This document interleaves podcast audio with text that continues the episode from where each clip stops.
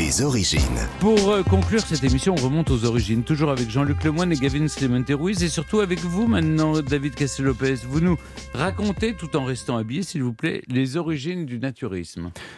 Jusqu'à l'âge de 18 ans, j'ai passé toutes mes vacances de tous les ans à Lisbonne. Et l'une des attractions de Lisbonne, c'était de traverser le Tage et d'aller jusqu'à une plage qui se situe de l'autre côté et qui s'appelle Costa de Caparica. Caparica, exactement, j'étais sûr que vous connaissiez. Bah oui. Caparica, c'est une plage immense et c'est une plage qui est dans sa grande majorité balisée. Chaque morceau de plage a un nom spécifique, une échoppe spécifique et un arrêt spécifique du petit train qui les dessert toutes. La dernière plage, elle s'appelle la Praia da Bela Vista, la plage de la Belle Vue, mais au-delà de la, pla- de la Praia Vista, il y a encore plusieurs kilomètres de plage qui n'ont pas de nom, pas d'échoppe et qui ne sont pas desservies par le petit train. Et ces plages, plus difficiles d'accès, elles étaient, et à ma connaissance elles sont toujours, couvertes de gens tout nus à perte de vue. Que des gens tout nus partout. Et moi, j'adorais regarder les gens tout nus. Alors, non pas que, non pas que j'y- voyais quelque chose d'érotique, j'avais 8 ans, hein, on se Ouais. calme, mais, Mais- mais parce que des gens qui vaquent à leurs occupations, qui lisent des livres, qui rangent des parasols, qui font du footing tout nus, comme si de rien n'était, c'est rigolo. Voilà, c'est comme ça. Et depuis, et depuis, je me pose la question, depuis quand est-ce que les gens décident de se mettre tout nus dans un monde où tout le monde est habillé? Bon, si on veut vraiment retourner à la préhistoire de ça, on peut dire que le père spirituel hein, des gens tout nus euh, à la plage, c'est euh, Jean-Jacques Rousseau. Rousseau, c'était un, c'est un des précurseurs du romantisme. Et c'est le romantisme qui, au XIXe siècle, a lancé ce culte de la nature qui, de fil en aiguille, a donné naissance au naturisme.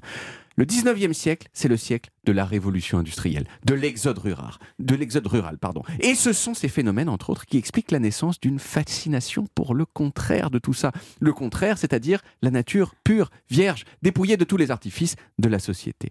La nature, tout à coup, elle est devenue cool, alors que jusqu'alors la nature, c'était pas cool, c'était ce à quoi il fallait échapper, c'était le primitif, la, sauvage- la sauvagerie, les animaux. Le mouvement naturiste, enfant du romantisme, c'est une réaction à la modernité industrielle. Mais au départ, c'était plutôt en mode euh, thérapeutique, mode thérapie. C'est c'est parce que le 19e siècle, c'est aussi un siècle où on commence à comprendre que plein d'idées médicales qu'on avait depuis la nuit des temps, c'était pas vrai, en fait, et ça servait à rien. Mais en même temps, on ne savait pas encore par quoi les remplacer, euh, par quoi remplacer cette médecine nulle. Alors, il y avait eu Pasteur qui, avait développé des vaccins, tout ça, mais à la fin du 19e siècle, il y avait encore plein de maladies qu'on ne savait pas soigner. Et l'idée du naturisme au départ, c'est de considérer que la nature est un médicament.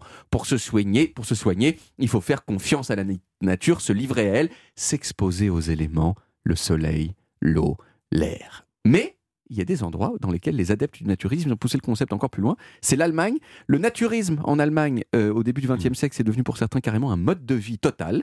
Et pour se rapprocher de la nature, ça paraît logique de se dénuder. Alors d'abord un peu, genre les bras, les jambes, le torse, mais petit à petit, l'idée est née que le mieux, c'est quand même d'être entièrement tout nu, sa race. Et ça a été les débuts du nudisme qui, au départ au moins, le nudisme, c'est une sous-catégorie du naturisme. Mm. C'est pas forcément être tout nu au départ, le naturisme. Le théoricien qui a un peu créé ce mouvement au début du XXe siècle, c'est un Allemand aussi, qui s'appelle Heinrich Pudor, ce qui est quand même un comble pour un type qui prône le fait d'être tout nu. Mais attention, dès le début, l'idée c'était certes de se mettre tout nu, mais jamais, jamais, c'était bien noté dans la perspective de faire des choses avec son zizi. Mm. La chasteté, c'était aussi important que le fait d'être tout nu. On est tout nu, mais c'est pas pour faire zoom zoom. Mm. Alors, euh, il y a quand même une Mhm. question qui reste, c'est pourquoi c'est en Allemagne que tout a Mm. commencé? Alors qu'il fait Et- pas plus chaud qu'ailleurs. Voilà. Est-ce qu'il y a quelque chose dans l'âme des Allemands qui les prédispose à être à poil? Eh bien, oui Ah. Oui, parce que l'Allemagne, c'est quand même un pays où les gens sont très protestants.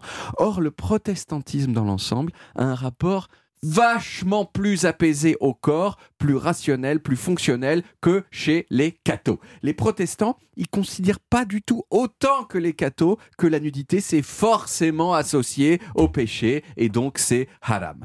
Donc en Allemagne, prédisposition à, au fait d'être, enfin en tout cas d'avoir moins de mal à se mettre tout nu. D'Allemagne, le, le nudisme, il est passé dans toute l'Europe et 100 ans plus tard, ça existe toujours. Et ça existe toujours parfois dans des versions plus du tout chastes, totalement porno, Ah parce oui. que vous savez quoi? J'ai appris plus tard que derrière les dunes de Köpenick, quand j'étais petit, les gens tout nus se cachaient pour faire des choses. Des, des, des- des pâtés? Des, des châteaux Des choses- de sable. Des, voilà, des Ouais, châteaux de sable, ensemble tout nus. Non, Voilà. il y, a- il y a des dunes euh, euh, ardentes et, et émouvantes. Exactement. Voilà, a- Tout à fait, tout à ça fait. bouge C'est- exactement, ça bouge dans les C'est ça que vous vouliez dire. C'est ça, ça. Merci beaucoup David, c'était parfait. On retrouve les origines en podcast sur toutes les applis audio et en vidéo sur YouTube, Dailymotion et sur le site europe1.fr où vous pouvez également retrouver toutes nos émissions.